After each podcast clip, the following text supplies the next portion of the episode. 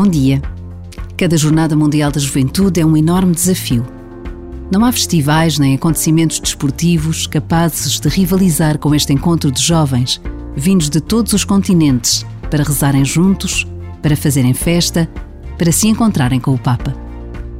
Na lógica do mundo, parece pouco provável que, jornada após jornada, os jovens não faltem a este convite. Mas a verdade é que quem já viveu esta experiência de encontro e comunhão nunca a esquece.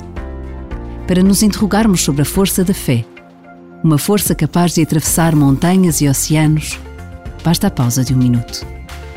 Encontrar a resposta é o grande desafio que vamos viver juntos em agosto deste ano que agora começa.